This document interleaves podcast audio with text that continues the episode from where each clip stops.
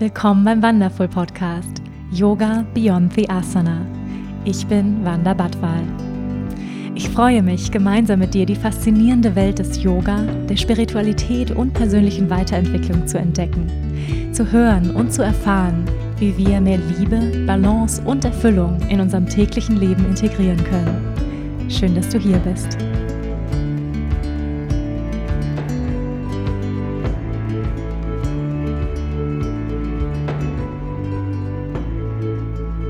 Hallo ihr Lieben und herzlich willkommen zu Yoga Beyond the Asana, der Wonderful Podcast. Ich freue mich sehr, dass du hier bist. Ihr Lieben, wir machen weiter hier mit Teil 2 dieses Podcast und zwar geht es um Selbstorganisation, Routinen und Rituale und es gab einen Teil 1, wo ich ganz viel über Selbstorganisation gesprochen habe, wie ich es mache, mich selbst zu organisieren, mich selbst zu strukturieren was mir hilft, mich zu organisieren als Selbstständige im Homeoffice. Also falls du diesen Podcast noch nicht gehört hast, dann hör unbedingt noch mal rein. Teil 1 geht vor allem um Selbstorganisation und ähm, ja, wie man sich selber gut organisiert und effektiv arbeitet. In dieser Folge, ihr Lieben, geht es um meine persönlichen Routinen, um meinen Tagesablauf. Ich nehme euch einfach mal so ein bisschen mit durch meine Morgenroutine was ich mir für Rituale über die Jahre kreiert habe, die ich als sehr sinnvoll ähm, erachte, die mir sehr geholfen haben, ähm, ein balancierteres, stabileres Leben zu führen, ein zufriedenes Leben. Und das teile ich mit euch in diesem Podcast. Ja, starten wir mit der Morgenroutine. Ihr habt mich gefragt, was für Routinen, was für Rituale hast du, Wanda? Wie startest du in den Tag? Ja, ein unglaublich wichtiges Thema. Ihr wisst es selber. Der Morgen, ja, der Morgen kann man sagen, ist die Basis des gesamten Tages. Wie wir in den Tag starten, beeinflusst unseren gesamten restlichen Tag.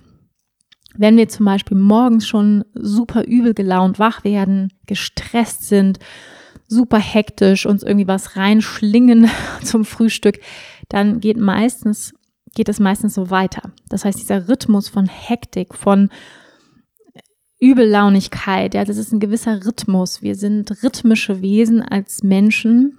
Alles schwingt in einem gewissen Rhythmus und die Art und Weise, wie du deinen Tag beginnst, ist wirklich die Basis, wie der Rest deines Tages sich danach entfaltet. Das heißt, wirklich der Morgen, Morgenstund hat Gold im Mund, ja, dieses wundervolle deutsche Sprichwort daran ist ganz, ganz viel an diesem Sprichwort. Also es ist wirklich der, der goldene Morgen. Es ist auch meine persönliche Lieblingszeit, muss ich sagen.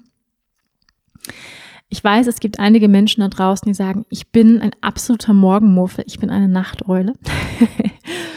Aus der ayurvedischen Sicht, ja, einige von euch haben mich gefragt, in, ja, ob, ob ich ayurvedische Rituale praktiziere und viele von euch wissen das die Art und Weise, wie ich Yoga weitergebe, wie ich Yoga unterrichte, wird von Ayurveda beeinflusst, vom Wissens Ayurveda.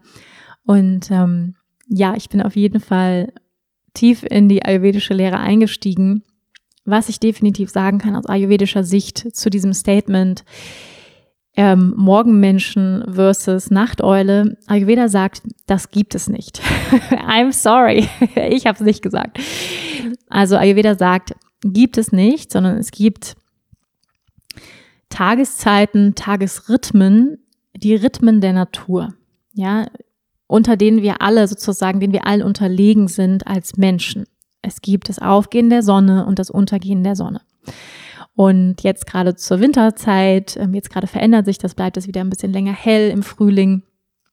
Im Winter bleibt es lange dunkel, es wird spät hell der Tag ist etwas kürzer.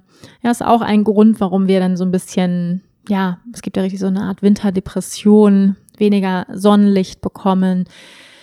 Ja, ist manchmal auch so ein bisschen, man ist so introvertierter, eingeigelter, der sogenannte Winterschlaf. Aber wir Menschen sind sozusagen den Rhythmen der Natur unterlegen.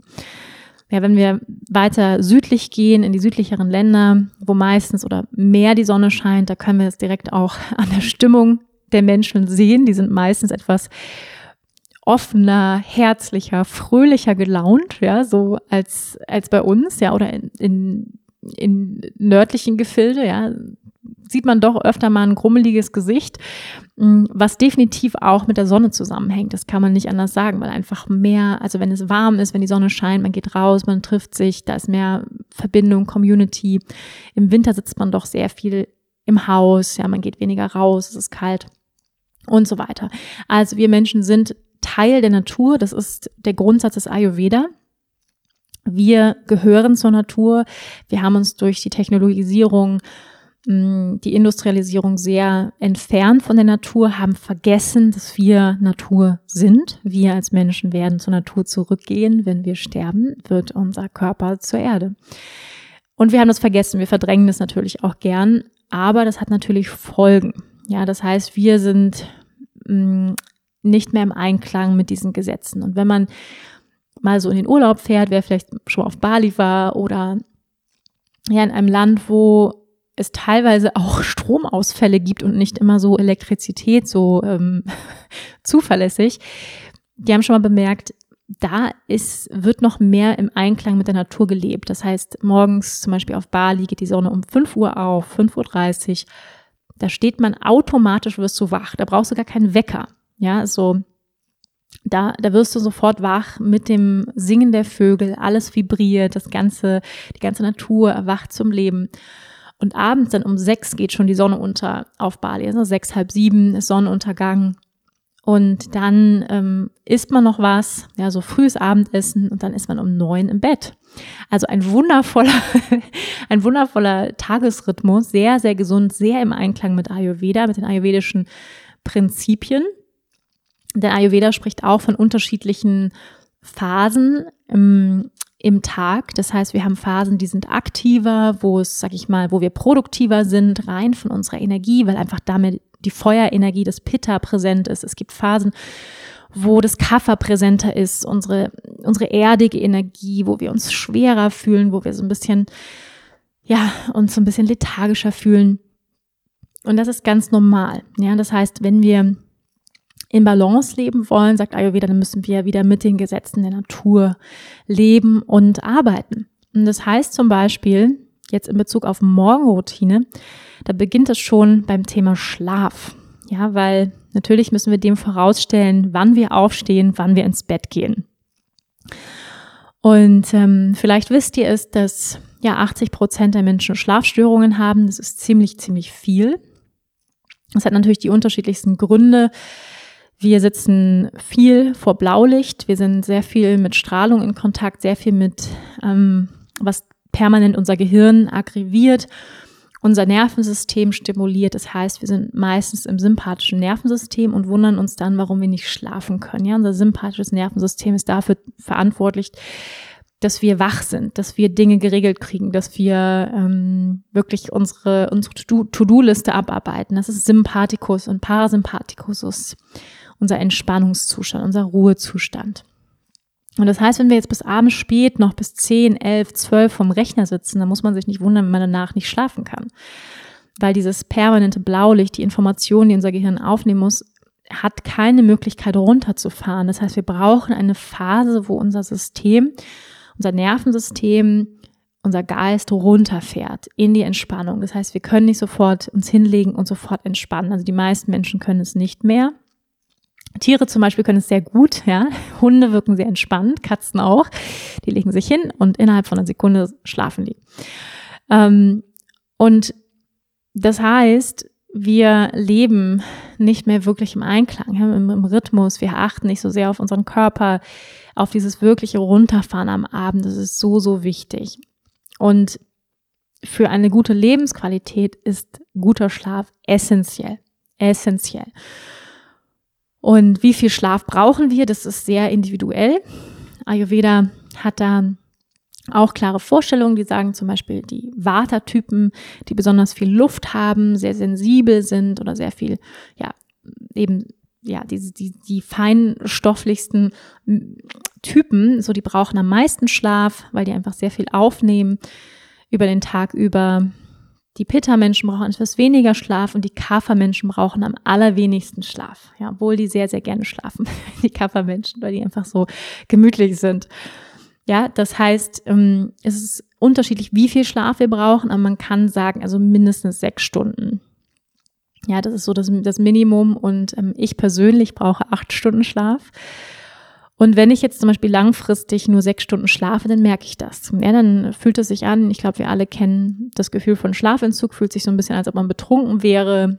Und es ist tatsächlich auch so, dass man das ähm, wirklich, das fühlt, also im Blut kann man das messen, ist, als ob man eine gewisse Promille hätte. Also wenn man jetzt über eine Woche Schlafentzug hat, dann ist es so, als ob man besoffen durch die Gegend wanken würde und Auto fahren würde. Also ziemlich gefährlich. Man ist unaufmerksamer. Warum ist Schlaf so wichtig? Schlaf regeneriert unser Gehirn, ja, baut Giftstoffe ab, Integration von Erfahrungen, Gefühlen am Tag. Alles ist so, so wichtig, ja, dass wir wirklich einmal zack abschalten können. Und deswegen ist Schlaf wirklich die Basis von einem gesunden Leben. Wenn man zum ayurvedischen Arzt geht, dann ist die erste Frage, die er stellt, wie ist Ihr Schlaf? Wie ist Ihre Verdauung? Ja, das sind ähm, zwei der ersten Fragen, die ein ayurvedischer Arzt stellt. Das heißt, wenn wir jetzt über Morgenroutine sprechen, dann ist es natürlich wichtig, dass wir genug geschlafen haben. Das kann ich schon mal vorausschicken und deswegen ist es wichtig, wann gehen wir ins Bett. Ayurveda sagt vor zehn. Ja, weil nach zehn beginnt die Pitta-Phase. Zwischen zehn und zwei ist die Pitta-Phase, wo unser Feuer nach oben geht, wo wir wieder Energie haben, wo wir wieder Sachen machen können. Vielleicht kennst du das.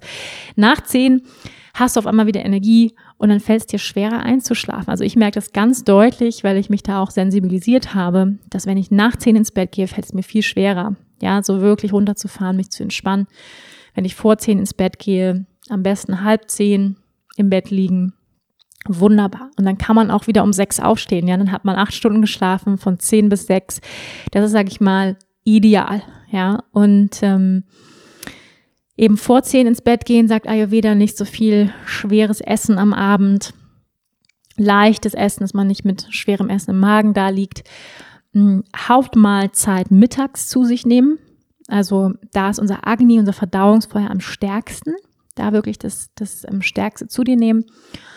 Genau, und, und frühstücken dann, wenn man, wenn man Hunger hat, ja, was Kleines zu sich nehmen. Das sind so, sag ich mal, in der Kürze ayurvedische Richtlinien. Also, das heißt, um jetzt auf meinen persönlichen Tagesablauf zu sprechen zu kommen, ich versuche wirklich vor zehn ins Bett zu gehen.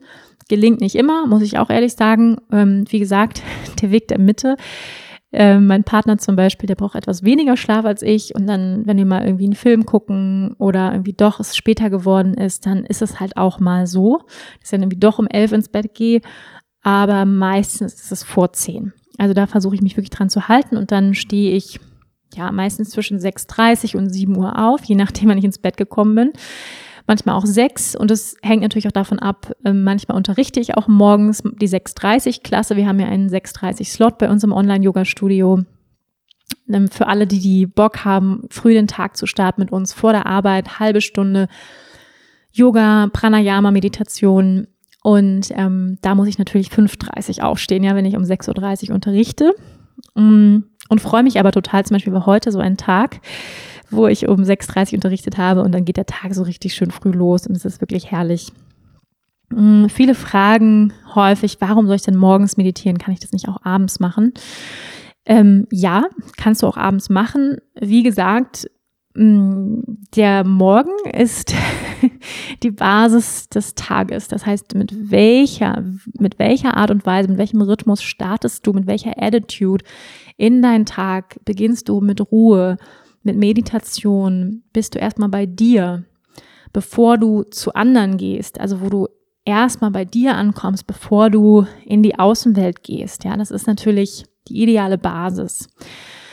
Zudem ist es so, warum meditiert man denn überhaupt morgens? Es gibt auch noch andere Gründe rein auf der, ich sag mal, auf einer spirituellen Ebene ist es so, dass man sagt, zwischen Sonnenaufgang und Nacht, genauso zwischen Sonnenuntergang und Nacht, dieser Bereich, ja, auch Dawn genannt, ähm, ist sozusagen ein Bereich, wo man sagt, die, ja, die Türen zwischen den Welten, die Schichten zwischen den Welten sind dünner. Also in diesem, in diesem Bereich ist eine bestimmte Energie. Ja, vielleicht hast du das auch schon mal gemacht, so vor Sonnenaufgang meditiert und du spürst auf einmal, wie die Sonne hochkommt. Also du spürst das ein Prickeln in der Luft, das ist eine Elektrizität, das ist eine besondere Energie.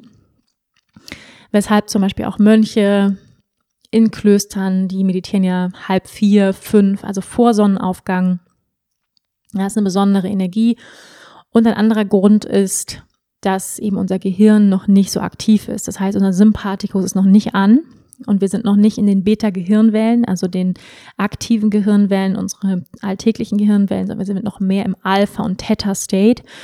Das heißt, noch mehr in den entspannteren ja, Schichten, wo wir Zugang haben zu unserem Unterbewusstsein und wo wir einfach schneller reingleiten können in meditative Zustände. Vielleicht hast du das auch schon mal erlebt. Du bist morgens so als erstes gleich mal auf dein Meditationskissen gewankt und dann ist man so die ganze Zeit in so einem angenehmen Zustand zwischen Schlaf und Wachsein. Und in diesem Zustand ist eigentlich ideal. Also man soll natürlich nicht einschlafen in der Meditation, aber so ein total entspannter Zustand in diesem Zwischenzustand. Das nutzt man eben in den Morgenstunden, ne? weil einfach noch nicht der Geist so wahnsinnig aktiv ist.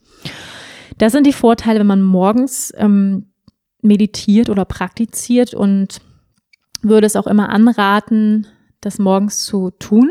Ja, dann hast du das, sag ich mal, auch, bist du schon mal richtig gut in den Tag gestartet mit einer guten Gewohnheit. Wenn du aber zum Beispiel jemand bist, der Schichtdienst hat, dann ähm, ja, macht es natürlich keinen Sinn, dich zu quälen, mh, mm, sondern dann wirklich das so zu integrieren oder du bist eine Mutter von Kindern ähm, oder ein Vater, dann zu sagen, okay, ich integriere das so, dass es für mich in meinen Tag passt. Ja, und dann ist es vielleicht erst ähm, nachdem die Kinder in der Schule oder im Kindergarten sind und dann setze ich mich hin und ähm, mache irgendwie meine Praxis.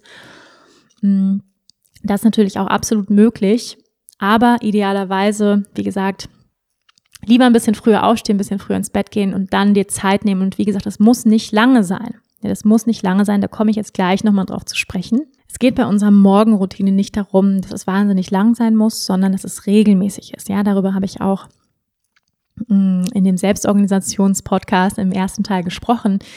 Die kleinen Schritte sind es, die uns langfristig zu unserem Ziel führen. Ja, unser Ziel, ein erfüllteres, balancierteres, stabileres Leben zu führen.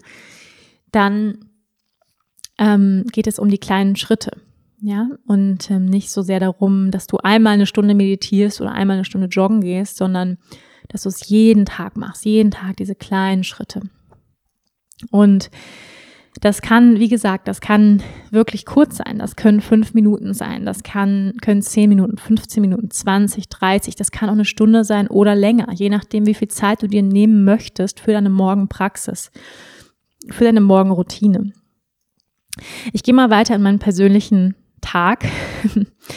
Mm, wie gesagt, ich stehe so auf zwischen, ja, sag mal, zwischen sechs und sieben, je nachdem, wann ich ins Bett gegangen bin. Dann dusche ich meistens. Dann habe ich ein schönes Selbstfürsorge, Selbstliebe-Ritual. Ich öle meinen Körper immer ein. Das kann man auch vorm Duschen machen tatsächlich. Ich mache es ganz gerne danach. Und dann lasse ich mir wirklich Zeit.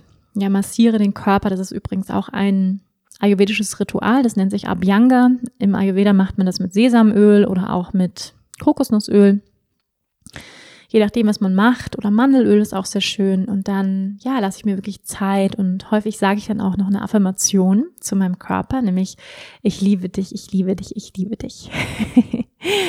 ja, und du bist, du bist wunderschön. Ich liebe dich, mein Arm. Ich liebe dich, meine Beine. Ich liebe dich, mein Po. Ja, und wirklich schicke Liebe in meinen, in jeden einzelnen Körperteilen. Bin dankbar für meinen Körper. Schicke ihm diese Liebe. Und das ist wirklich ein wunderschönes Ritual, was ich dir ganz, ganz doll ins Herz legen kann. Ich bin jemand, der auch schnell unterwegs ist. Also bei mir da, darf es immer sehr schnell gehen. Also ich habe ein schnelles Lebenstempo. Und das ist für mich so eine absolute Praxis der Selbstfürsorge zu verlangsamen, mir wirklich diese Zeit zu nehmen, mir selbst so wichtig zu sein, dass ich mir diese, ja, fünf, sechs, sieben Minuten nehme, um wirklich meinen ganzen Körper einzuölen und ihm auch diese Liebe und Aufmerksamkeit zu schenken. Ähm, manchmal massiere ich dann auch so den Körper noch mit so einer Noppenbürste, das ist irgendwie auch so ganz schön die Blutung anzuregen. Manchmal mache ich tatsächlich auch nochmal so ein kaltes Abduschen ähm, am Ende meiner Dusche. Das ist natürlich auch wunderbar. Wechseldusche am Morgen, wer Bock drauf hat. ich muss sagen, ich bin nicht so ein wahnsinniger Fan, weil ich bin echt ein Warmduscher. Ich gebe es zu. Besonders wenn es kalt draußen ist. Mir ist tendenziell eher kalt und ähm, deswegen, klar, das, das ist aber super für die Durchblutung, fürs Immunsystem. Wer es mag, also wirklich zehn Sekunden kalt, zehn Sekunden warm, also wirklich so im Wechsel, ein paar Mal hin und her. Mir reicht es dann schon manchmal, dass ich einfach so die Beine am Ende so ein bisschen kalt abdusche, die Durchblutung in den Beinen anregen. Und das war's. genau. Also im Sommer mache ich das dann vielleicht mal wieder. Aber das ist natürlich wunderbar, um das, um das Immunsystem zu stärken. Ganz klar. Mm, dann, ja, ähm, Zungenreiniger mache ich auch manchmal. Habe ich mir eine Zeit lang länger gemacht. Mein, meiner ist jetzt irgendwann kaputt gegangen.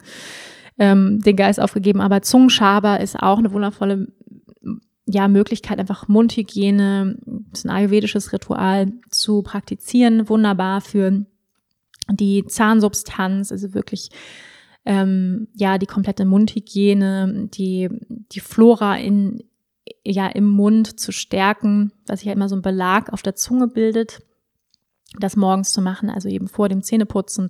Dann kann man noch mit Öl den Mund ausspülen. Das ist ähm, das Öl ziehen. Habe ich eine Zeit lang auch gemacht. Ich muss sagen, dann war irgendwie die ganze Dusche immer voller Öl. Das fand ich dann immer so semi und bin dann immer fast ausgerutscht auf äh, und irgendwie der ganze Boden ölig. Das war immer so, geht so. Ähm, da muss man dann echt gucken, dass man, ähm, dass man das dann doch irgendwie immer im Waschbecken macht. Aber ist auch sehr, sehr gut für den Zahnschmelz und beugt auch Karies vor zum Beispiel. Ja, das sind so ein paar ayurvedische Rituale. Wie gesagt, ihr hört schon, ich mache die jetzt zum Beispiel das Öl ziehen, das Zungenschaben, da bin ich jetzt nicht so ähm, mega diszipliniert hinterher.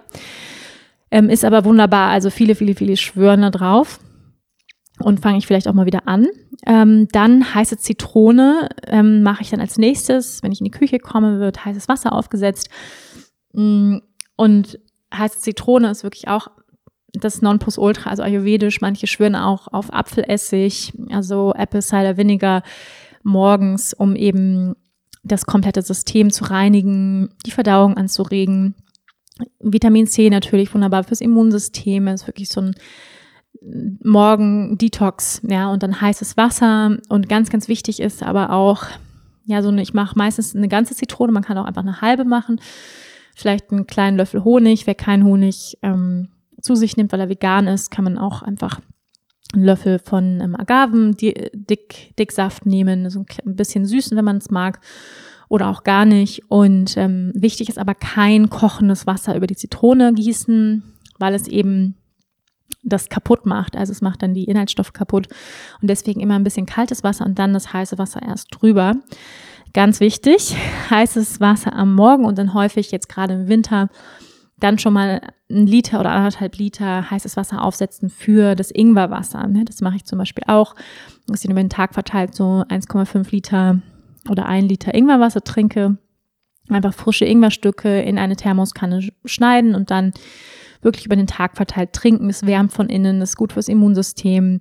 Also warme Getränke im Ayurveda, ja, grundsätzlich viel, viel besser, weil der Körper sie eben nicht erhitzen muss. Der Körper hat ja 38 Grad. Und ähm, das ist eben ja viel, viel besser für den Körper, warmes Essen zu sich zu nehmen, warme Getränke, also keine kalten Getränke aus dem Kühlschrank. Dann meistens, ähm, ja, esse ich ein bisschen, genau, also wir sind jetzt immer noch vor, vor jeglicher Praxis an meinem Morgen. Ähm, meistens esse ich irgendwie ein bisschen Obst, vielleicht irgendwie einen Apfel oder so. Manchmal ähm, trinke ich auch einen Kaffee. Also ich habe eine ganze Zeit lang, also ich muss sagen, ich war wirklich auch, ich bin absoluter Kaffeeliebhaber, kann ich schon sagen. Ähm, und habe tatsächlich jetzt, bin jetzt über mehrere Monate kaffeefrei. Also ich mache immer wieder so Kaffee-Detox, dass ich mal so ganz über Monate gar keinen Kaffee mehr trinke und es geht erstaunlich gut.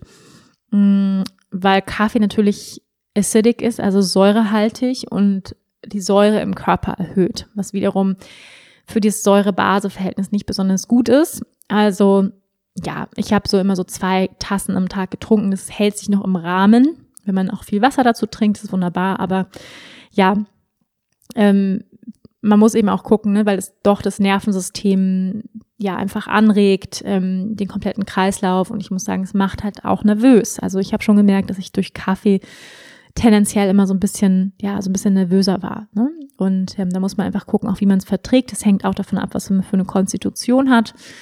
Manche Menschen vertragen Kaffee sehr gut, andere merken, puh, das ähm, haut mich so weg. Ich äh, starte durch wie so ein Feuercracker, aber bin irgendwie auch wie so ein, wie so ein Hase auf Speed irgendwie. Das ist natürlich auch nicht so gut, ne? Ähm, wenn das der Kaffee dann macht, dass man irgendwie so ein aufgescheuchter Hase durch die Gegend rennt. Mm, deswegen, also ich bin jetzt gerade immer wieder auf Kaffee und bin ganz happy, aber ich liebe auch Kaffee. Also ich werde das auch nicht, wie gesagt, ich bin kein, kein Mensch der Extreme. Nicht mehr, weil das langfristig nicht funktioniert. Für mich nicht und ähm, halte es nicht für besonders nachhaltig, in die Extreme zu gehen. Und deswegen sage ich auch nicht, ich trinke jetzt keinen Kaffee mehr, sondern wenn ich wieder Lust habe, dann trinke ich mal wieder einen Kaffee, aber halt so ich gucke immer, dass die Dinge nicht zu einer Sucht werden. Ja, also ich schaue immer, dass es nichts, dass ich nicht in eine Abhängigkeit komme und sage, ich muss meinen Kaffee haben, sonst geht gar nichts mehr. Ja, so das ist ja manchmal so das Gefühl. Also ich kenne das Gefühl, oh Gott, wie soll ich es denn ohne Kaffee aushalten so? Ähm, und versuche das auch immer wieder zu durchbrechen und zu sagen, okay, ich kann auch ohne Kaffee so und ähm, das mache ich zum Beispiel jetzt gerade und es funktioniert gut. Und dann ersetze ich mir das aber auch so ein bisschen. Er macht immer einen leckeren Chai Latte oder ähm, mit so leckerem Chai-Pulver oder dann Karo-Kaffee oder sowas, aber eben dann von diesem Koffein halt weg und von dieser Säure und da merke ich persönlich, es tut mir gut, auch meinem Immunsystem gut. Genau, aber es heißt auch nicht, dass ich nicht äh, wieder doch zum Kaffee zurückgehe, aber ich versuche da eben, wie gesagt, immer eine gesunde Balance hinzukriegen, dass ich nicht in so eine Kaffeeabhängigkeit komme. Ja, und dann lese ich meistens morgens. Also das ist jetzt, wir sind jetzt ähm, nochmal so zeitmäßig zeitmäßig sind wir jetzt ungefähr so bei, ja, je nachdem, wenn ich aufstehe, wenn ich jetzt zum Beispiel um 6, 6.30 aufgestanden bin, dann ist das wirklich so Viertel nach sieben. Ja, und dann lese ich meistens um Viertel nach sieben, dann lasse ich mir Zeit, wirklich eine gute halbe Stunde, lese eine halbe Stunde, meistens lese ich zwei Bücher parallel, meistens irgendetwas im Bereich Yoga, Tantra, Philosophie, ähm, persönliche Weiterentwicklung. Ähm, ich habe schon lange keinen Roman mehr gelesen, muss ich ehrlicherweise gestehen. Ähm, den Flusskrebsroman muss ich unbedingt lesen. Da werden jetzt viele von euch sagen, yes, der war super und ähm, ich habe schon sehr viel davon gehört. Ich muss ihn unbedingt lesen. Er liegt bei mir, der Flusskrebsroman, ja. Ähm, ich glaube, das Singende Flusskrebs heißt er so, irgendwie so, genau. Das ist das nächste Buch, also der nächste Roman, der demnächst, also wenn das Buch vorbei ist, dann ähm, und es Urlaub gibt, dann wird dieser Roman gelesen. Juhu. Ja, also lesen morgens mh, hm, kann ich wirklich empfehlen, weil ich bin abends, ich bin durch. Also ich, da geht gar nichts mehr. Auch im Bett äh, noch irgendwas zu lesen. Ich lese zwei Seiten und dann bin ich müde und ciao. Und ich lese echt gerne auch mit Textmarker. Das heißt, ich streiche mir Sachen an, ich schreibe mir was rein. Also es ist wirklich auch, dass ich das irgendwie mir behalten kann, dass wirklich auch produktiv ist, was ich da lese. Deswegen ja, kann ich das echt empfehlen morgens und es muss ja auch nicht so lange sein jetzt, ne? Ich nehme mir echt eine halbe Stunde Zeit, aber man kann auch wirklich sagen, hey, ich lese irgendwie für zehn Minuten morgens. Also wie gesagt, dieses Programm, was ich euch jetzt hier präsentiere, mein persönliches Programm, könnt ihr natürlich individuell anpassen und auch zeitlich natürlich anpassen, ja, das ist ja ganz klar, so dass es für dich passt. Und ja, dann starte ich in meine Praxis meistens um acht und ja, nehme mir eigentlich immer so Stunde bis 90 Minuten Zeit, manchmal auch zwei Stunden, das ist selten, aber sowas. Ja, also zwischen Stunde bis 90 Minuten. Und ähm, ja, wie sieht meine Praxis aus?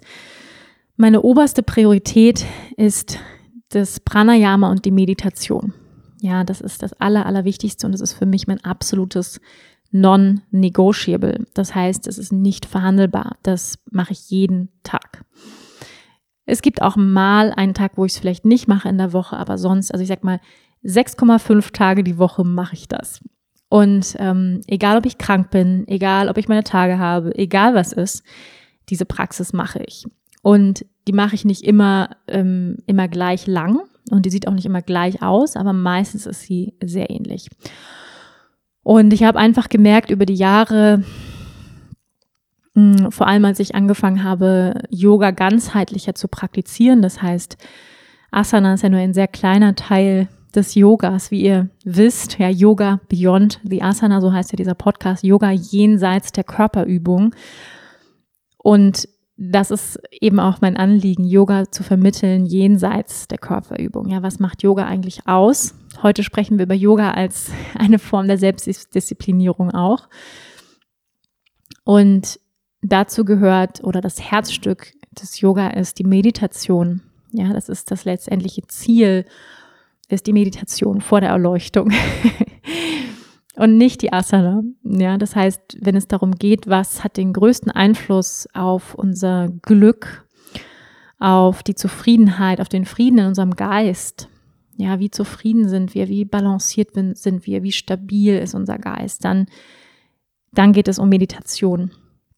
Und Yoga ist viel mehr eine Geistesdisziplin, als es eine wirkliche Körperdisziplin ist. Das denken wir häufig im Westen, aber es ist eigentlich eine falsche Annahme. Es geht eigentlich um die Disziplinierung unseres Geistes.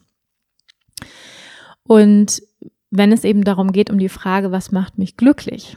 Was schenkt mir Klarheit? Wie kann ich meine Intuition hören? Wie kann ich mich mit meiner Seele verbinden? Dann ist die Antwort Meditation und nicht Asana. Ja, das ist ganz, ganz klar. Und deswegen ist das die oberste Priorität in meinem Leben, ist meine spirituelle Praxis sowieso, aber vor allem die Pranayama, die Atempraxis und die Meditationspraxis, weil das den größten Effekt auf die Zukunft hat. Und natürlich ist Asana wundervoll, den Körper zu bewegen, den Körper zu dehnen, zu stärken. Das ist gar keine Frage. Und es ist auch eine wundervolle Vorbereitung für die Meditation weil für die meisten von uns ist es schwierig, sich einfach hinzusetzen und zu meditieren. Und meistens fällt es leichter, wenn wir uns ein bisschen bewegt haben. Und ähm, genau, deswegen, wenn ich mich entscheiden muss, so am Tag, ja, ähm, angenommen, ich habe einen super vollen Tag, dann würde ich auch mal sagen, okay, ich mache, ich nehme eine halbe Stunde und dann mache ich wirklich nur Pranayama-Meditation. Mhm Genau. Und das kann zum Beispiel für dich so sein, dass du sagst, hey, ich nehme mir 20 Minuten jeden Tag. Ich mache ein paar Yoga-Übungen, ein paar Mal den halben Sonnengruß, ein, zwei Drehungen, eine Seitbeuge, ne, zehn Minuten ein bisschen und dann mache ich, nehme ich mir eine Viertelstunde, mache fünf Minuten Pranayama, Atemübung und zehn Minuten Meditation. Das wäre zum Beispiel ein Morgenprogramm, 20 Minuten, halbe Stunde, was man, was ich glaube, was wirklich jeder Mensch integrieren kann.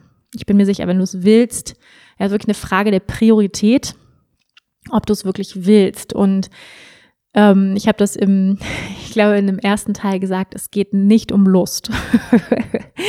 Es ist eine Illusion zu glauben, dass äh, ja man immer Bock hat, weil das Bett ist wahnsinnig weich und warm und kuschelig und ah, jetzt auf die, auf die Yogamatte. Also ich kann euch sagen, ich habe nicht immer Bock. Aber wenn ich dann auf der Matte stehe, dann ist, geht es meistens wie zu, von selbst und dann einfach ein paar Übungen einfach machen.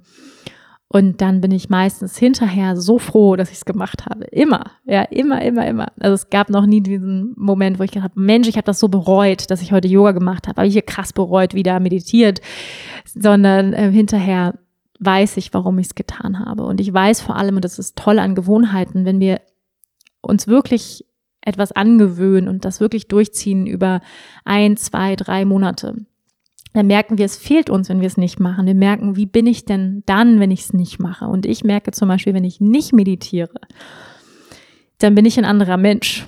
Ja, das kann ich ganz klar so sagen. Dann bin ich anfälliger für Stress. Ich bin schneller gereizt. Ähm, ich bin schneller reaktiv. Ja, also das heißt, ich bleibe nicht so ruhig und so. Das heißt, das und auf lange Sicht prägt das deinen Charakter. Je länger du meditierst und deine Praxis machst, desto ruhiger, desto stabiler wirst du, desto ausgeglichener wirst du. Und ich kann es wirklich an mir selbst sagen. Ich war nicht immer dieser ruhige, ausgeglichene, balancierte Mensch, der jetzt gerade zu dir spricht, sondern es gab Wanda auch sehr viel emotionaler in größeren emotionalen Ausschlägen von Himmel hoch jauchzen zu Tode betrübt, also wirklich größere emotionale Ausschläge. Und seit ja einigen Jahren und vor allem seitdem ich täglich die, diese Praxis mache von Pranayama Meditation, bin ich einfach sehr, sehr viel ausgeglichener, stabiler, resistenter, resilienter gegen Stress. Lass mich nicht mehr aus der Ruhe bringen, mich erschüttert nicht mehr so viel. Ich bin sehr im Vertrauen, ja, so sehr im, ja, sehr im Positiven, in der Freude, so grundsätzlich, in der Dankbarkeit. Es hat, kann ich nicht anders sagen, es verändert wirklich dein Gehirn. Ja, also auf der neuronalen Ebene verändert, verändern Gewohnheiten, ja, vor allem gute Gewohnheiten dich zum Positiven. Ja, ähm, zurück zu meinem, zu meinem Alltag oder zu meiner Morgenroutine. Und ja, Pranayama-Meditation, wie gesagt, ist gesetzt, aber ich mache natürlich, wenn ich etwas mehr Zeit habe, eine Stunde oder 90 Minuten, dann gehört Asana natürlich dazu. Also dann beginne ich meist mit Asana, zum Beispiel jetzt, wenn ich eine Stunde Zeit habe, dann mache ich so um die 40 Minuten, 45 Minuten Asana und dann so 15, 20 Minuten Pranayama-Meditation und dann bei 90 Minuten nehme ich mir dann wirklich eine halbe Stunde für Pranayama-Meditation und ähm, dann irgendwie eine Stunde für Asana. Genau, und ähm, da, was die Asana angeht, schaue ich wirklich auch, was brauche ich im Sinne von, was tut mir gut. Mm, ich gucke nicht mehr so sehr darauf, äh, weiß ich nicht, welche Asana möchte ich denn jetzt unbedingt mal jammen, ähm, welche möchte ich erreichen. Ich gucke eher darauf, was brauche ich im Sinne von energetisch. Ja, was braucht mein Geist? Brauche ich mehr Ruhe und Stabilität? Im Moment in meinem Leben? Was steht gerade an? Oder brauche ich ein bisschen mehr Motivation, Energie? Was brauche ich auch aus ayurvedischer Sicht? Und das ist eben das Prinzip, ähm, ja, von der energetischen Wirkungsweise der Asanas. Und wenn wir die kennenlernen, darüber habe ich ja in meinem Buch ausgiebig geschrieben, in meinem ersten Buch, ähm, dann können wir auch entscheiden, was für Asanas tun mir gut. Nicht unbedingt, welche Asanas sehen gut aus oder welches, welche geile Asana kann ich mal wieder machen, um bei Instagram ein geiles Foto zu posten von mir, sondern eher, was brauche ich im Sinne von Wirkungsweise? Was brauche ich für meinen Geist, für mein Energiesystem? Was brauche ich, welche Wirkung und was wir brauchen ist nicht unbedingt immer das, was wir wollen. Ja, also nicht das, was unser Ego will, sondern das, was wir wirklich brauchen. Und das ist häufig das Gegenteil von dem, was wir wollen. ja, Menschen, die sehr, sehr aktiv sind und denen es leicht fällt, in die Aktivität zu gehen, in die Power zu gehen, die brauchen häufig Yin-Yoga. Die brauchen viel mehr Entspannung, Moon. Und Menschen, die sowieso schon sehr entspannt sind, die brauchen häufig mehr Aktivierung. Ja, das heißt, es geht alles um Balance im Ayurveda und diese Energien in uns auszubalancieren. Das heißt, so entscheide ich, was für Asanas ich mache. Und häufig arbeite ich auch wirklich mit einer Praxis über einen Monat, mache eine 40-Tages-Praxis und praktiziere dann wirklich einen Monat lang eine, eine, eine Sequenz. Ähm, ja, dann, was ich sagen kann, ich habe auch Variablen. Also das heißt, an manchen Tagen mache ich auch nur Pranayama-Meditation, zum Beispiel an einem Sonntag, dann meditiere ich wirklich nur in Anführungsstrichen und meine körperliche Bewegung ist dann zum Beispiel ein langer Spaziergang mit unserem Hund. Ähm, manchmal tanze ich. Mm, dann manchmal nach der Praxis habe ich andere Variablen. Ich singe noch ein Mantra. Ich lege gern Tarotkarten. Ich liebe Tarotkarten. Ich habe diverse Sets, ähm, die ich absolut liebe. Mm, aber auch nicht immer. Also das ist wirklich sowas, also besonders Tarotkarten muss man auch mal so ein bisschen reinfühlen, so tagesformabhängig. Ich journal sehr gerne. Ich habe immer ein Tagebuch neben meiner Matte liegen. Und das ist auch total tagesformabhängig. Hm, ich zwinge mich da auch nicht zu, jetzt jeden Tag was schreiben zu müssen, aber es gibt Tage, wo ich gerne was schreiben will. Und dann schreibe ich auch. Aber es gibt eben auch Tage, wo irgendwie nicht so richtig geschrieben werden möchte und dann ist es auch okay. Ja, so das sind so Variablen für mich, die die dürfen flexibel sein. Und da bin ich auch nicht starr, sondern wirklich auch, da kann man adaptieren. Mm, und ja, manchmal, wie gesagt, irgendwie tanzen, fünf Minuten noch im Anschluss, irgendwie zum geilen Song, mich so mit meiner Weiblichkeit verbinden. Ja, das sind so Variablen, die ich, die ich dann sozusagen noch zusätzlich mache, die ich nicht jedes Mal mache, aber wo ich ähm, ja einfach so reinfühle, ist es heute ein Mantra, journal ich noch was, ziehe ich eine Tarotkarte oder beides. Meistens beende ich meine Praxis. Es ist vielleicht auch noch wichtig zu sagen, ich beende meine Praxis meistens immer mit einem Dankbarkeitsgebet.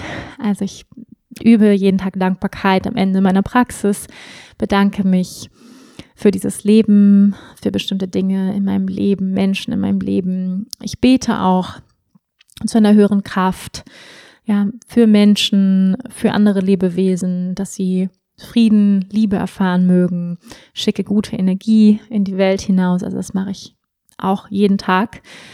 Ähm, so, so beende ich meine Praxis und ähm, ja, und dann eben eine dieser Variablen. Und Journaling ist wirklich einfach eine wundervolle Praxis. Also Journaling für die, die das noch nie gehört haben, Tagebuch schreiben auf Deutsch ähm, oder auch einfach Notizen schreiben. Und was ich ganz wichtig finde, ist den Druck rauszunehmen beim Journaling. Ne? So und auch einfach, das darf, es müssen, muss nicht immer ein ganzer Satz sein. Du darfst einfach Stichworte aufschreiben und häufig gerade wenn wir praktizieren, wenn wir Yoga machen, wenn wir meditieren, dann kommen wir in andere Bewusstseinsebenen, in andere Gehirnströme und in diesen anderen Bewusstseinsebenen kommen häufig Einsichten, Bilder, Erkenntnisse, Intuition spricht zu uns, ja, die Stimme unserer Seele spricht zu uns, unsere Intuition und da dann etwas zum Schreiben bei sich zu haben, ist unglaublich gut. Also sich einfach Notizen machen, Ideen, Bilder, die aufkommen. Ja, vielleicht bist du eher ein visueller Mensch, möchtest was malen, ein Symbol, etwas, was du empfängst. Also lausche. Und ähm, ja, wenn irgendwie was kommt, man muss sich nicht zwingen, finde ich, aber dann halt wirklich das auch festzuhalten. Ja, und ein Tagebuch ist einfach eine wundervolle Möglichkeit, dich selbst besser kennenzulernen, dich selbst besser verstehen zu lernen aufzuschreiben, wie du dich fühlst, was sind deine Gedanken, deine Träume, ähm, deine Ängste, also wirklich all das zu Papier zu bringen, ist unglaublich, also es ist wie eine Selbsttherapie. Ich schreibe seit Jahren, also seitdem ich Teenager bin, habe ich Journals. Ich habe Kisten voller Journals ähm, und die dienen auch für mich als absolute kreative Output. Und ähm, ja, kann ich einfach nur wärmstens empfehlen. Und was die Tarotkarten angeht, das ist eine totale Geschmackssache. Da kann ich einfach nur empfehlen, Lass dich von deiner Intuition leiten, welches Tarot-Set dich anspricht. Einfach mal googeln. Es gibt unglaublich viele. Mm, man muss eben auch mit einem Tarot-Set schwingen. Ich habe mal gehört, man soll sich ein Tarot-Set immer schenken lassen. Ich habe mir allerdings auch selbst welche gekauft, muss ich zugeben. Und habe aber teilweise auch festgestellt, dass ich mit manchen nicht weibe. Das heißt, ich ziehe da eine Karte und fühle keine Verbindung. Also die Verbindung baut sich auch auf über Jahre. Also ich habe zum Beispiel zwei meiner Tarot-Sets, die habe ich, glaube ich, schon seit acht Jahren. Also da habe ich eine ganz tiefe Verbindung zu. Das ist ein Krafttierkartenset und das Tarot-Set von Osho, das Zen-Tarot, ist mein absolutes Favorite. Ähm, ist allerdings auch ein Tarot, was nicht so weich gespült ist. Also es orientiert sich an dem Crowley, also an dem klassischen Tarot.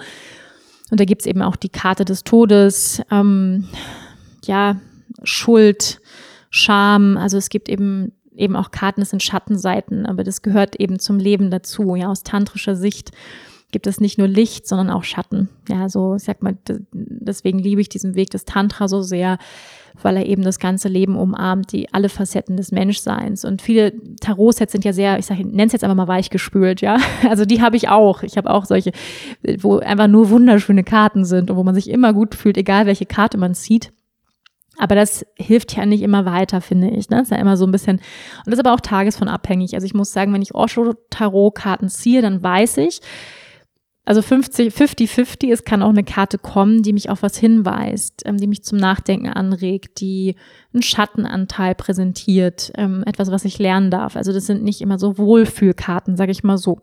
Sie sind ähm, tantrisch, äh, so kann man es sagen, ja, und, und lebensnah. Und dann gibt es eben, sage ich mal, sogenannte Wohlfühltarots, wo es einfach alles nur Liebe und Licht ist und wo es wenig ähm, dunkle Karten gibt.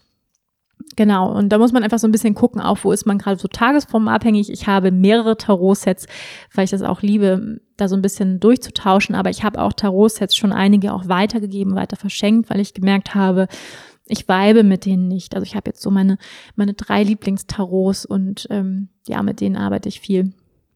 Aber auch nicht immer, weil manchmal, ja, brauchen wir auch keine Tarotkarte. Und Mantra natürlich singe ich sehr, sehr gerne, spiele mit dem Harmonium. Das ist auch optional.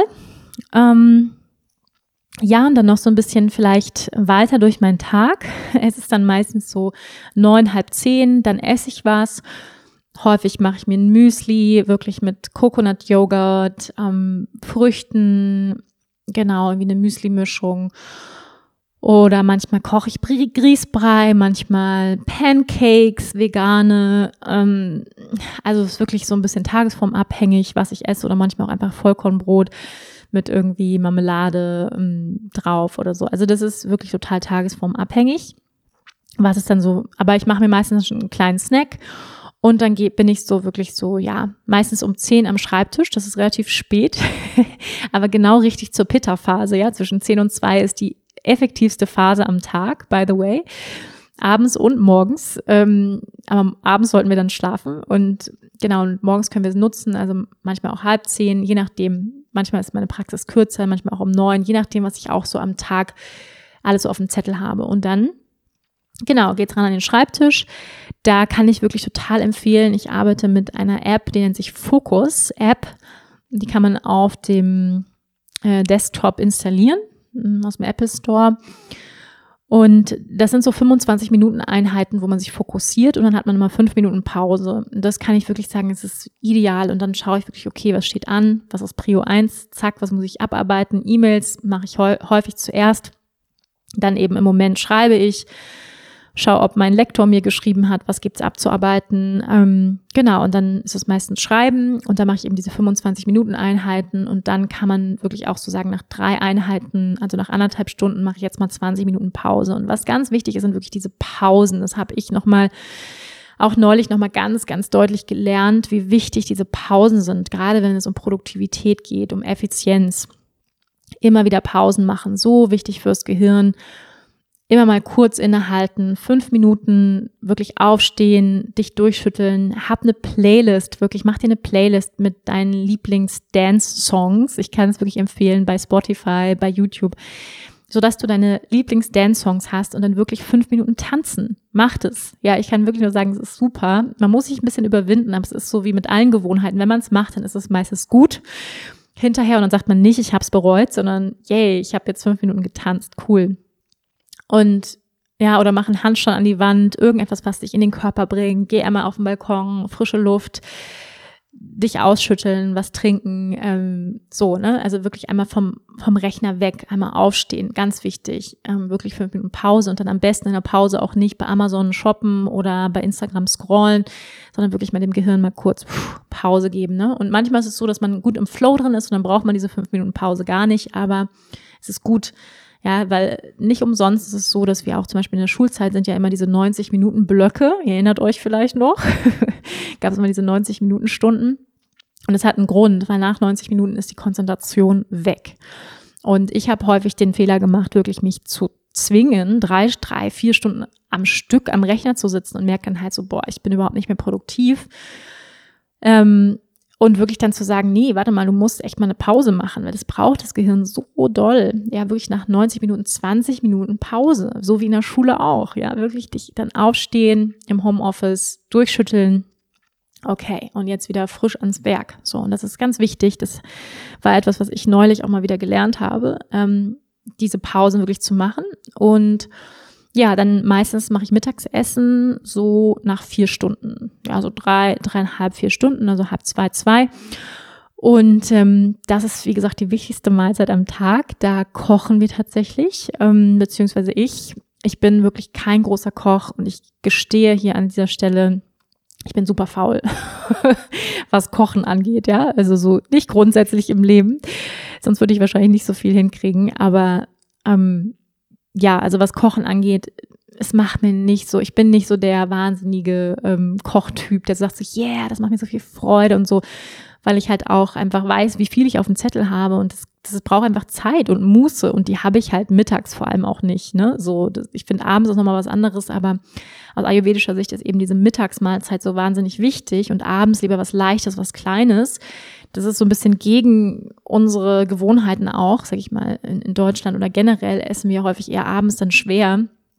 Aber ich habe mir wirklich angewöhnt, dann mittags wirklich die Hauptmahlzeit zu machen. Und ähm, ja, und dann muss es bei mir meistens schnell gehen und praktisch sein. Und was mache ich? Mm, ich habe so ein paar, einfach mal, so Grund, Grundpfeiler, die ich einfach immer wieder mache. Und die sind auch wirklich nicht wahnsinnig ähm, nicht wahnsinnig kreativ. Häufig ist es wirklich eine Bowl, also im Sinne von Quinoa, Reis, ähm, Hirse, Polenta, irgendeine Form von Getreide, die ich koche und dann einfach so irgendwie eine halbe Avocado dazu oder ein bisschen Hummus an die Seite, irgendwie nicht selbst. Ich mache mache ich meistens nicht selbst, sondern kaufe ich dann häufig auch ähm, Hummus dazu, einen Löffel, dann Gemüse ähm, einfach in der Pfanne gedünstet oder im Topf, Brokkoli, ähm, Zuckerschoten, ähm, Pak Choi und ja, wir haben seit kurzem auch mal wieder einen Gemüsedünster. Ich bin großer Fan. Da schmeißt man einfach das Gemüse rein und dann 15 Minuten einstellen, 20 Minuten, je nachdem, was für ein Gemüse man hat. Karotten brauchen natürlich länger zum Beispiel. Und dann einfach durchdünsten. Man muss nicht daneben stehen bleiben. Das ist echt ideal.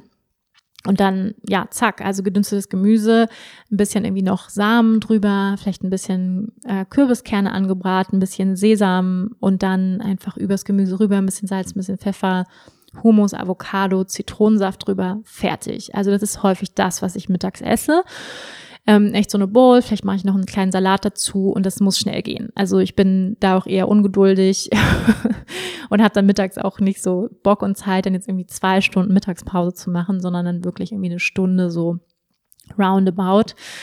Ähm, genau, und manchmal holen wir uns auch was irgendwie von einem, wir haben hier einen echt ganz süßen Bioladen, ähm, die kochen mittags und da kann man sich dann so Takeaway holen, das ist eigentlich ganz schön. Was auch immer super lecker ist, aber auch echt pricey, also geht schon ins Geld. Machen wir ab und zu mal jetzt so in Corona-Zeiten. Ähm, ja, und dann manchmal soll, muss es einfach schnell gehen bei mir und ähm, ja, da ist dann, wie gesagt, irgendwie so ein ähm, so eine Bowl irgendwie manchmal ganz cool. Ähm, ja, und manchmal auch Kürbis einfach zack in den Ofen mit Süßkartoffeln. Das mag ich auch super gern. Rosmarin und dann irgendwie so vegane Creme Fresh dazu. Ähm, ja, ich erzähle im nächsten Podcast ein bisschen mehr über meine Ernährungsweise auch, weil da kam eben auch die Frage, bist du denn vegan oder vegetarisch, immer ayurvedisch? Diese Frage werde ich ähm, im nächsten Podcast beantworten. Also zu meiner Ernährungsweise gibt es nochmal einen eigenen Podcast, da ja, spreche ich nochmal ein bisschen mehr darüber, aber so viel jetzt schon mal. Ich bin nicht 100% vegan. Ja, also ich esse auch mal irgendwie, mal ist es zum Beispiel auch gedünstetes Gemüse mit einem Bio-Kräuterquark. Sowas kann auch mal vorkommen. Ähm, genau, also oder mal so ein Hüttenkäse, Bio-Hüttenkäse, sowas esse ich auch mal irgendwie mit Gemüse. Und ähm, ja, also das sind, das sind so, sag ich mal, so Dinge, die ich so mittags esse. Ähm, und manchmal machen wir dann auch tatsächlich solche perversen solche perversen veganen Nuggets dazu oder ähm, es gibt ja von, das gibt dieses kennt ihr wahrscheinlich von Rügenwalder Mühle, ähm, das ist auch äh, ja nochmal ein anderes Thema, sollte man Rügenwalder Mühle vegane Produkte unterstützen, ja oder nein? Ähm, jedenfalls haben die ein veganes Cordon Bleu, vielleicht kennt ihr das. Es ist pervers geil. und ähm, die haben die komplette vegane Linie, ähm, wo ich sagen muss, also mit solchen Fake-Produkten, ähm, die ich teilweise auch echt manchmal ganz geil finde. Ja, genau, das machen wir auch manchmal oder manchmal auch einen veganen Burger, das haben wir neulich gemacht, draußen gegrillt und dann irgendwie Aubergine, Zucchini und dann irgendwie draußen gegrillt. Was wir auch häufig machen, muss ich sagen, ist vegane Bolognese. Sehr geil mit Soja-Granulat und ähm, Zucchini, ähm, ja, Zucchini, Aubergine, Tomatensoße und dann halt ja, einfach zack, das geht auch super schnell. Ähm, liebe ich auch, ist auch so ein Klassiker von uns. also ich sag mal so, wir sind 90 Prozent vegan, würde ich sagen, und ja, vielleicht 10 Prozent vegetarisch. Aber dazu im nächsten Podcast mehr. Ähm, ja, dann, das ist so das Mittagessen und dann gehe ich meistens nochmal an den Schreibtisch mache dann eine kurze Pause, wenn zum Beispiel die Sonne scheint, lege ich mich kurz auf der Terrasse und dann wird nochmal schon ein bisschen rangekeult, ne? Dann nochmal so von drei bis sechs, nochmal so drei Stunden ähm, geht's dann nochmal ran an den Schreibtisch und ähm, ja, so bis 18 Uhr. Arbeite dann einiges ab, eben schreiben, ab und zu mal E-Mails, Telefoncalls, was auch immer ansteht und dann bereite ich häufig meine Yogastunde vor, Genau, dann unterrichte ich häufig eben 18 Uhr oder 19.30 Uhr, habe ich eine Online-Yoga-Stunde. Und danach dann, ja, je nachdem, ob das eine frühere oder spätere Stunde geht, dann geht mein Partner meistens mit dem Hund oder wir gehen dann noch zusammen mit dem Hund häufig und dann essen wir meistens noch was Kleines. Manchmal machen wir einfach echt eine Brotzeit abends, super easy oder noch eine kleine Suppe ähm, ja, wichtig ist, abends jetzt nicht mehr so wahnsinnig viel Rohkost zu essen, weil es liegt schwer im Magen ähm, und eben nichts wahnsinnig Schweres mehr. Manchmal schaffen wir es ehrlich gesagt auch nicht, dann manchmal ist es dann doch abends irgendwie dann doch zu schwer, also muss ich ehrlicherweise sagen, aber jedes Mal bereue ich es, wenn ich es mache. Und ähm, genau, und dann gucken wir manchmal irgendwie noch eine schöne Dokumentation, einen schönen Film ähm, oder quatschen einfach, ähm, das auch manchmal oder lesen noch was so. Ja, das ist dann meistens so unser Abend und dann geht's ab ins Bett.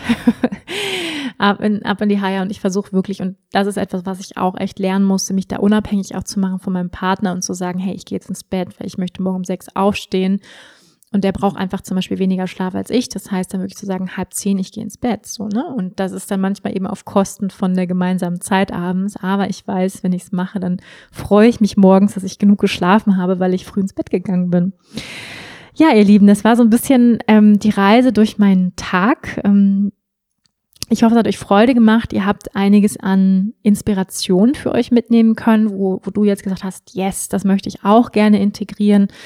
Das würde ich auch gerne so machen wie Wanda. Das finde ich irgendwie cool. Ähm, ich glaube, das würde mir gut tun und deswegen würde ich dich total bitten, dass du jetzt, damit es nicht verpufft, weil häufig hören wir ja einen Podcast und denken, Mensch, das ist cool, das ist inspirierend, das macht Spaß ähm, und dann verpufft es einfach wieder. Ne? Das gute Gefühl und ich würde mir natürlich total wünschen, dass das nachhaltig ist, was du hier gehört hast, dass es nicht einfach verpufft in deinem Leben, sondern dass es einen Unterschied macht und dass du, wenn du jetzt hier rausgehst, dich jetzt hier gleich hinsetzt, dir was zu schreiben holst ähm, und sagst, ich schreibe mir das jetzt mal auf, ganz konkret, was waren jetzt irgendwie wirklich, such dir ein bis drei der wichtigsten Erkenntnisse aus diesem Podcast, aus Teil 1 oder Teil 2 der Selbstorganisation, Routinen, Rituale raus und schreibe es dir auf. Ja, sag ein bis drei Erkenntnisse aus diesem Podcast, die du gerne in deinem Alltag integrieren möchtest, ja, wo du gesagt hast, das klingt gut,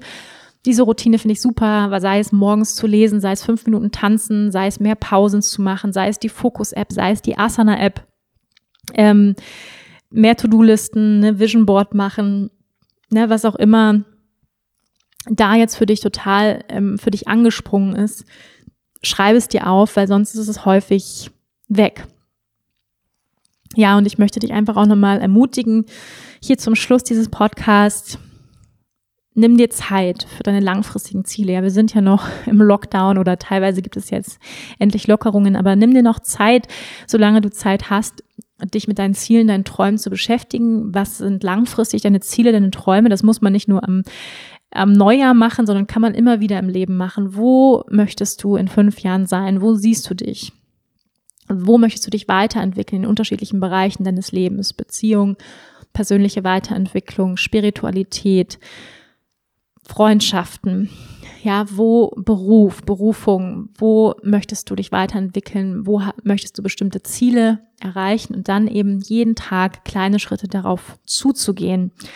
Ja, nochmal die Erinnerung, es geht nicht darum, dass wir jeden Tag große Meilensteine hinterlegen, sag ich mal, ähm, ablegen oder Meilensteine bewältigen, sondern dass wir immer kleine Schritte gehen. Ja, das ist wirklich das Wichtige und dass wir dranbleiben. Ja, dass wir wirklich dranbleiben und sagen, ich mache es jeden Tag.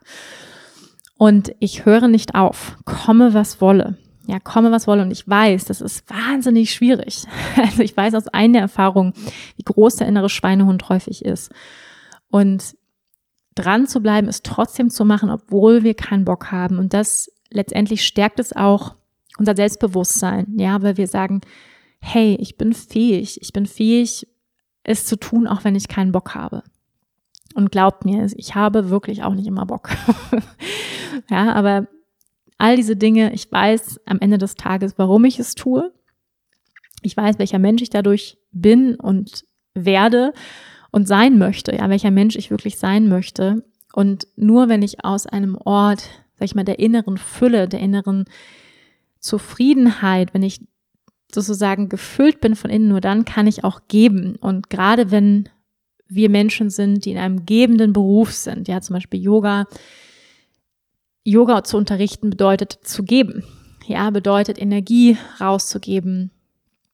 Ähm, ein Podcast aufzunehmen, ja, bedeutet auch zu geben ähm, bedeutet viel Energie zu investieren, ähm, ein Buch zu schreiben. Ja, das ist alles ein Output. Und gerade wenn wir Menschen sind, die, die gerne geben, dann ist es umso wichtiger, dass wir unsere eigenen Batterien immer wieder auffüllen durch Rituale, durch gewisse Routinen, dass wir da wirklich drauf achten.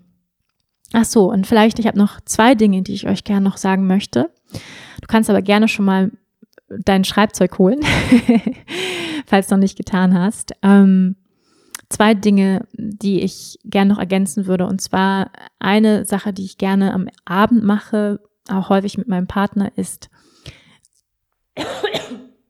den Tag nochmal Revue passieren zu lassen. Das heißt nochmal die Frage sich zu stellen, was waren heute ja besonders schöne Momente, Momente, für die ich dankbar bin. Was waren Highlights des Tages? Was waren vielleicht auch schwierige Momente? Einfach nochmal so drei Dinge aufzuzählen, ja, für die ich heute dankbar war. Das waren Highlights, das waren besonders lustige Momente. Das waren meine Lieblingsmomente des Tages und dann nochmal so Dankbarkeit hinzuschicken nochmal zu reflektieren, den Tag nochmal Revue passieren zu lassen. Das ist einfach wundervoll, so bewusst den Tag auch abzuschließen, um dann eben schlafen zu gehen, auch mit einem guten Gefühl. Also dieses, diese Dankbarkeitspraxis, die ich zum Beispiel auch gerne am Ende meiner Yoga-Praxis mache, die kann man natürlich auch abends machen. Ne? Das kann ich auch sehr, sehr empfehlen, zu sagen, nimm dir ein Tagebuch oder ein, ein eigenes Dankbarkeitstagebuch, ein Notizbuch das ist nur für Dankbarkeit. Und da schreibst du jeden Abend rein drei bis fünf Dinge, für die du heute dankbar bist. Und bei Dankbarkeit geht es nicht darum, immer die großen Dinge zu benennen, sondern es geht vor allem um die kleinen Dinge. Ja, ich bin dankbar, dass ich heute mal für eine Stunde draußen in der frischen Luft war. Ich bin dankbar für meinen lieben Partner. Ich bin dankbar, dass ich ein Dach über dem Kopf habe. Ich bin dankbar, dass mich heute meine Freundin angerufen hat. Ich bin dankbar ähm, dass ich heute Morgen schon fünf Minuten meditiert habe. Also das können wirklich kleine alltägliche Dinge sein. Es kann auch sowas sein wie, ich bin dankbar für das Geräusch des Regens. Ich bin dankbar für den Duft des Kaffees am Morgen. Ich bin dankbar für die Sonnenstrahlen. Ich bin dankbar für die kleinen Schmetterlinge, die ich in meinem Garten fliegen habe sehen. Ja, also wirklich so die kleinen Dinge. Und einfach das zu wertschätzen, das Leben immer wieder, jeden Tag. Und das macht was mit unserem Gehirn. Also es gibt da richtig Studien drüber in der positiven Psychologie, wie es langfristig unser Gehirn verändert, wenn wir Dankbarkeit üben, jeden Tag über Monate. Das ähm, hilft enorm gegen Depressionen, gegen Angststörungen. Also es hat unglaublich viele positive Effekte, diese Dankbarkeit erhöht unser Zufriedenheitsgefühl, unser Glücksgefühl. Also es kann ich wirklich nochmal jedem ans Herz legen. Dankbarkeit ist wirklich das beste Gebet, was wir beten können, ist Dankbarkeit. Und das ähm, jeden Tag. Also wie gesagt, es geht nicht darum, dass wir einmal im Monat Dankbarkeit üben, sondern jeden Tag drei Dinge. Ja, einfach aufschreiben, super simpel. Und es einfach machen. Dich nicht, auch nicht immer fragen, so, ja, was soll das jetzt, sondern einfach machen und schauen, wie es wirkt. Also die Wirkung sehen wir häufig nicht in dem Moment. Das kann ich euch auch sagen. Ähm, Meditation, wenn man anfängt mit Meditation, hast du nicht das Gefühl, nach ein, zwei Mal dein Gehirn oder dein Geist ist ruhiger. Nee, das dauert. Also das dauert richtig, dass sich da neue, neue neuronale Wege bahnen. Und deswegen ähm, ist das Dranbleiben so, so wichtig, damit man wirklich einen langfristigen Unterschied und Effekt merkt. Und noch eine, eine wichtige Sache zum Schluss, ihr Lieben, die ich total vergessen habe, die aber wahnsinnig wichtig ist. Und zwar kein Handy vor der Morgenpraxis. Ja, das ist wirklich das A und O. Also mein Handy bleibt aus auf Flugmodus bis nach meiner Praxis. Also bis zum Frühstück bleibt das Handy aus.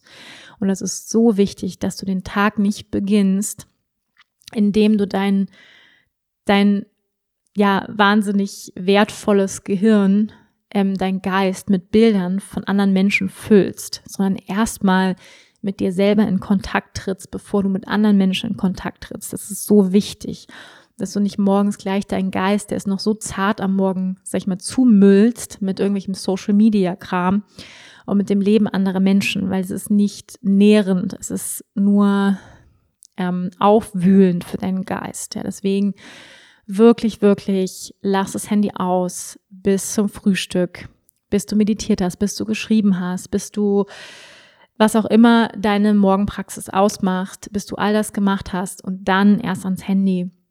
Und wenn es dir schwer fällt, ja, dann ist das ein Zeichen für Handysucht, Dopaminsucht, ja, und das ist ziemlich normal. Also viele von uns sind, sind handysüchtig. Dann kann ich dir empfehlen, also wenn es ganz schlimm ist, es gibt einen sogenannten Handy Safe. Den kannst du bei Amazon bestellen für 10 Euro, 15 Euro. Einfach eingeben, Handy Safe. und es sieht aus wie so ein, gibt es so zum Beispiel so ein Buch, das sieht aus einfach wie ein Buch. Es gibt auch so Büchsen, die sehen aus wie so Tupperdosen, die kann man zuschließen. Man kann die mit einem Zeitschaltschloss richtig zuschließen. Und ganz ehrlich, das ist manchmal das Einzige, was hilft. Einfach das Handy reinschließen und dann geht das erst um 10 oder um 9 auf. Und was für ein Segen oder was für ein Segen. Ähm, und lass uns mal ganz ehrlich sein, wie oft war es, dass du dringend dein Handy nachts gebraucht hast? Ja, außer du arbeitest jetzt irgendwie als Hebamme oder im Schichtdienst. Dann brauchen wir meistens unser Handy nachts nicht. Also es ist ein Trugschluss zu sagen, mein Handy muss anbleiben, weil ähm, es könnte jemand anrufen. Also ganz ehrlich, wie oft war das? Ja, das heißt, also mein Tipp wirklich, wenn du merkst, ich kann es nicht, ich kann mich nicht vom Handy fernhalten morgens, kauf dir so ein Safe. Tu das Handy da rein. Ganz ehrlich, alles, was hilft, um dich von diesem ungesunden, auf dieser ungesunden Gewohnheit zu lösen. Weil das ist wirklich Gift am Morgen. Ja, also es ist wirklich Gift am Morgen und so wichtig, dass du bei dir den Tag beginnst und nicht bei anderen Menschen, dass du erstmal dich mit dir verbindest, mit deiner Seele, mit deinem wahren Selbst, um dann in den Tag zu gehen, um dann aus einem vollen Topf zu schöpfen, weil wir können nichts geben, wenn wir uns innerlich leer fühlen. Ja, ihr Lieben, also ganz, ganz wichtig und ähm, noch ein paar Tipps zum Schluss. Mm, es gibt ein wundervolles Buch, das nennt sich Miracle Morning. Das kann ich sehr empfehlen. Also der magische Morgen. Ich weiß nicht, ob es es auf Deutsch gibt. Ich glaube nicht. Ähm, es ist ein dünnes Buch und es ist wirklich super simpel, warum es so wichtig ist, unseren Morgen bewusst zu beginnen. Es gibt auch noch ein anderes Buch, das nennt sich der 5 AM Club. Also der schwört sozusagen darauf, um 5 Uhr den Tag zu beginnen. Ich bin da nicht ganz so hardcore, gebe ich ganz ehrlich zu. Ähm, ich brauche meinen Schlaf und das würde auch bedeuten, wenn man um fünf wirklich den Tag beginnt, dann muss man eben auch um neun ins Bett gehen, wenn man um acht acht Stunden Schlaf braucht, ja. Also und es können glaube ich die wenigsten um neun ins Bett gehen. Ähm, deswegen für mich macht der 5 AM Club, ja, da bin ich da bin ich raus um fünf aber um sechs, sechs AM Club bin ich dabei. Ähm, und weil ich finde, all diese, diese Praktiken, die müssen auch alltagstauglich sein, ja. Aber wahnsinnig inspirierend, ähm, das Buch und gerne auch reinschauen. Also 5 AM Club oder Miracle Morning kann ich empfehlen. Dann, was die Apps angeht, also die Focus App habe ich erwähnt, ich habe den Handy Safe erwähnt, ich habe die Asana App erwähnt als Organisationstool für Projekte, kann ich sehr empfehlen.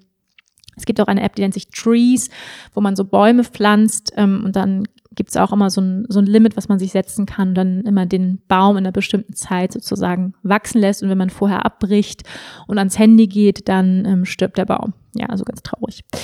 Genau. Ähm, ja, und was ich, wo ich euch auch noch zu einladen möchte, ist natürlich unsere 6.30, also unsere 6.30 Uhr Klassen bei uns im Online-Yoga-Studio die jeden Tag unter der Woche stattfinden. Also wir, wir stehen für euch jeden Morgen um 5.30 Uhr auf, ähm, in Rotation mit meinem wundervollen Team von Rose of Fire, von meinem Online-Yoga-Studio.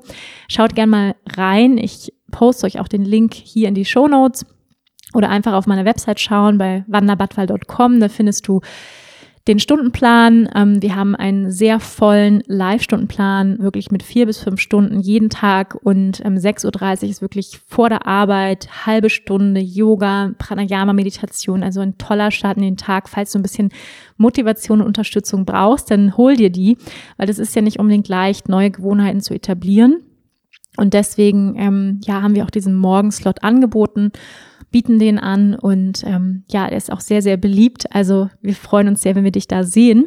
Und wir bieten im Online-Yoga-Studio nicht nur regelmäßig tolle Yoga, Pranayama und Asana-Klassen, Meditationsklassen an, sondern auch Workshops, ja, also Weiterbildungsmöglichkeiten. Und es gibt jetzt im April mit meinem Bruderherz, mit Marco, der war auch schon mal hier bei unserem Podcast, ähm, einen Gewohnheitsworkshop. Also neue gute Gewohnheiten kreieren, also die Kraft der Selbststeuerung. Wie kann ich die etablieren? Das ist ein Workshop, der geht ja drei bis vier Stunden im April, also wirklich easy an einem, an einem Sonntag. Ähm, und nimm dir die Zeit, also wenn du Lust hast, alle Infos findest du auch bei Eversports, also dem Anbieter, über das wir das Online-Studio führen. Da findest du unter Workshops den Gewohnheiten-Workshop. Ich werde auch den Link hier in die Show Notes posten. Also falls du Interesse hast an diesem Workshop von meinem Bruderherz, mein Bruder heißt Marco.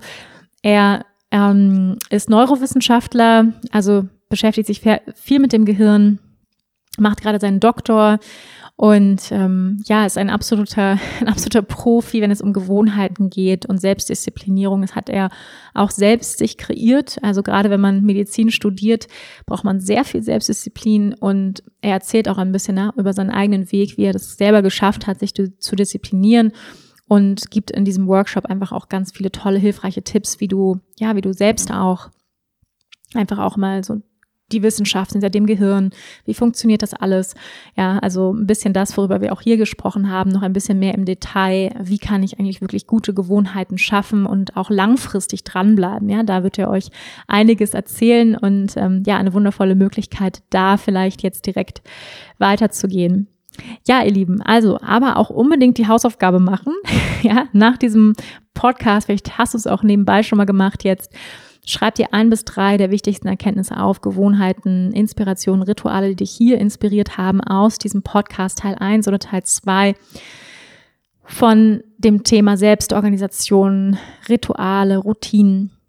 Ich hoffe sehr, ihr Lieben, ihr konntet hier einiges raus mitnehmen für euch, euch inspirieren lassen. Ihr fühlt euch jetzt motiviert für gute Gewohnheiten in eurem Leben. Ähm, ich würde mich super freuen über dein Feedback, vielleicht hier bei iTunes, wenn du Lust hast, mir ein paar Worte zu hinterlassen, würde ich mich sehr, sehr freuen. Das unterstützt meine Arbeit sehr. Oder aber auch bei Instagram kannst du mir schreiben, ähm, ja, wenn dir diese Folge gefallen hat und natürlich auch gerne weiterschicken an Freunde, Familie, Menschen, wo du denkst, hey, die brauchen so ein bisschen Motivation oder denen würde dieser Podcast gut tun, dann freue ich mich auch immer über Weiterempfehlung. Also ihr Lieben, ich freue mich, wenn wir uns hier ganz bald wieder hören. Das nächste Mal mit dem Thema Ernährungsweise. Ihr habt mich gefragt, wie ernährst du dich eigentlich, Wanda? Bist du vegan? Bist du vegetarisch? Ernährst du dich nur ayurvedisch? Einiges habe ich hier schon verraten, aber nächstes Mal im nächsten Podcast geht es dann nur um dieses Thema. Also ihr Lieben, passt auf euch auf, bleibt gesund, bleibt dran an euren guten Gewohnheiten und Routinen. Fühlt euch umarmt und bis zum nächsten Mal. Namaste.